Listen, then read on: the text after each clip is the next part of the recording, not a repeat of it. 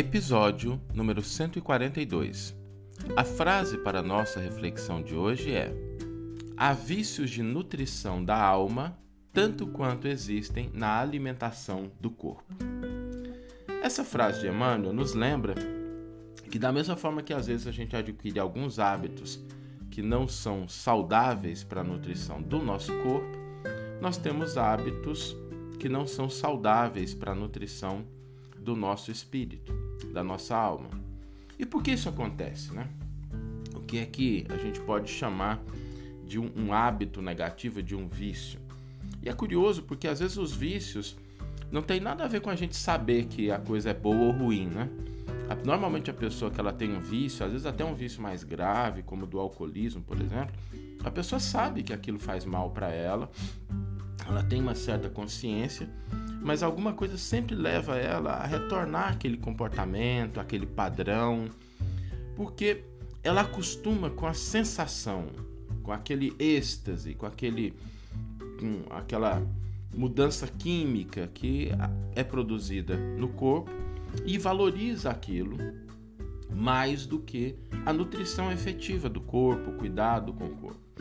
E esse vício ele ocorre tanto em vícios mais graves quanto em vícios mais leves, quando a gente às vezes se preocupa mais com a forma, com a beleza e não com aquele aspecto mesmo nutricional do alimento do corpo. Falando do alimento do corpo, né?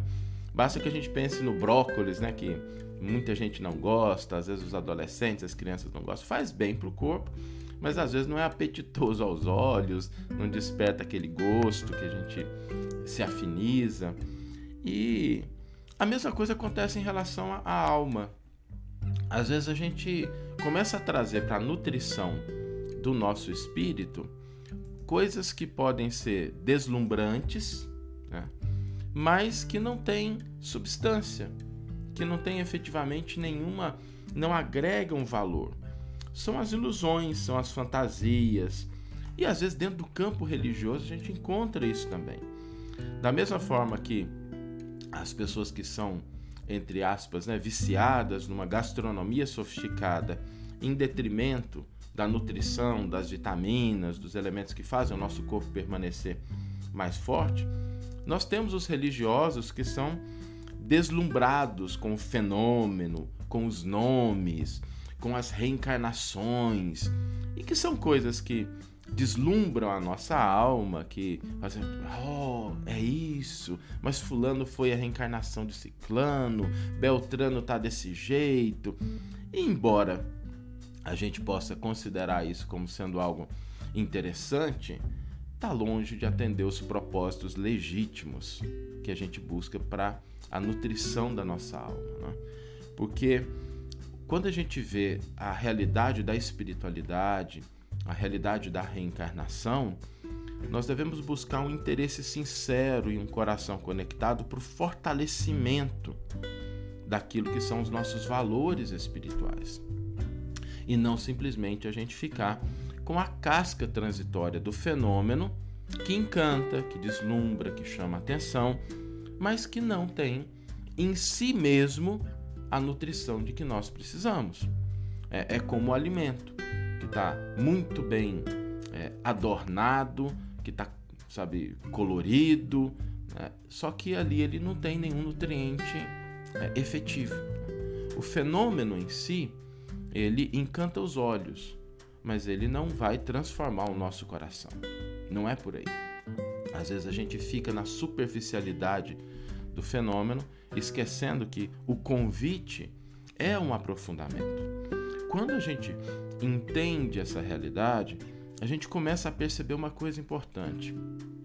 A nutrição da alma, os elementos mais importantes para o fortalecimento do nosso espírito, para o fortalecimento dos nossos princípios, dos nossos ideais, muitas vezes se encontram em torno de nós nas coisas simples, nas coisas cotidianas, naquilo que representa a nossa responsabilidade, o nosso trabalho.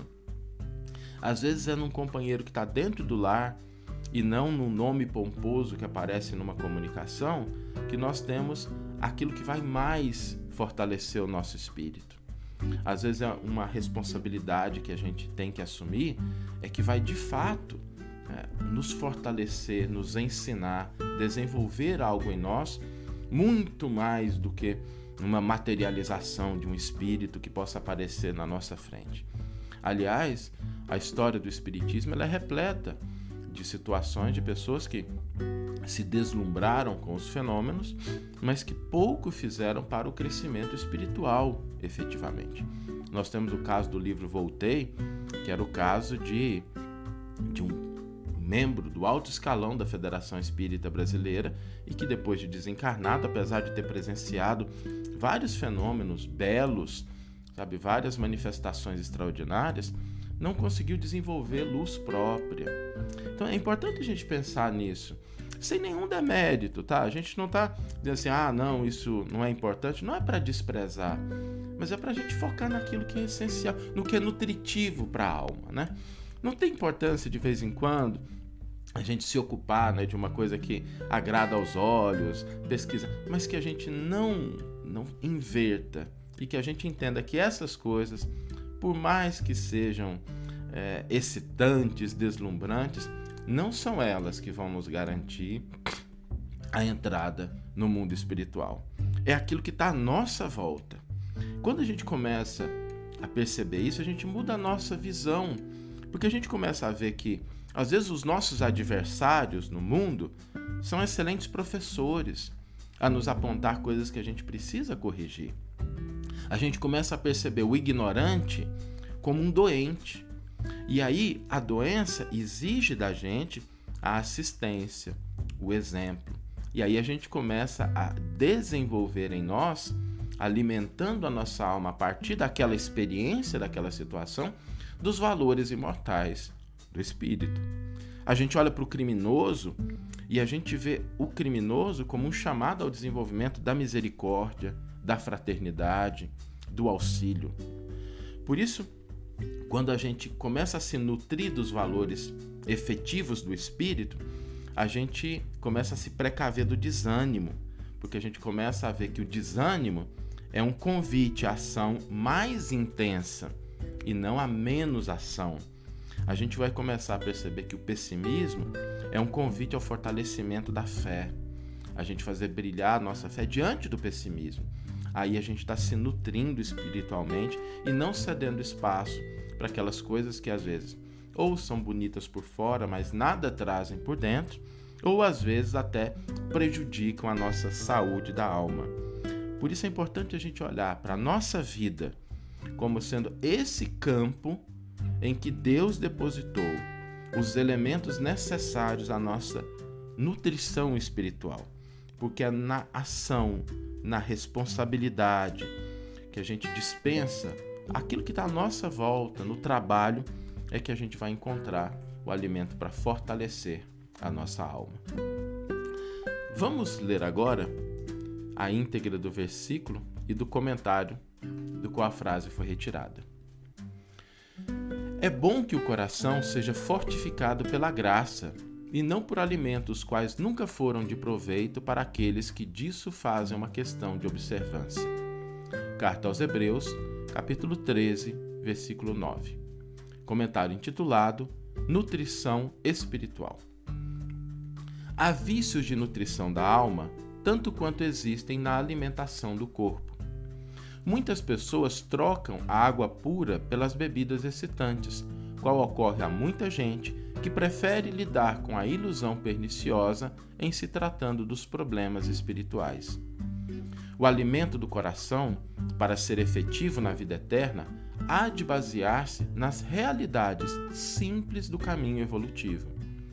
É imprescindível estejamos fortificados com os valores iluminativos, sem atender aos deslumbramentos da fantasia que procede do exterior. E justamente na estrada religiosa é que semelhante esforço exige mais amplo aprimoramento. O crente, de maneira geral, está sempre sequioso de situações que lhe atendam aos caprichos nocivos, quanto o gastrônomo anseia pelos pratos exóticos. Entretanto, da mesma sorte que os prazeres da mesa em nada aproveitam das atividades essenciais, as sensações empolgantes da zona fenomênica se tornam inúteis ao espírito quando este não possui recursos interiores suficientes para compreender as finalidades. Inúmeros aprendizes guardam a experiência religiosa que lhes diz respeito por questão puramente intelectual.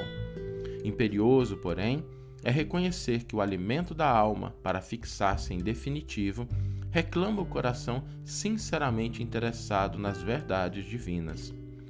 Quando um homem se coloca nessa posição íntima, fortifica-se realmente para a sublimação, porque reconhece tanto material de trabalho digno em torno dos próprios passos que qualquer sensação transitória para ele passa a localizar-se nos últimos degraus do caminho. Que você tenha uma excelente manhã, uma excelente tarde ou uma excelente noite e que possamos nos encontrar no próximo episódio. Um grande abraço e até lá!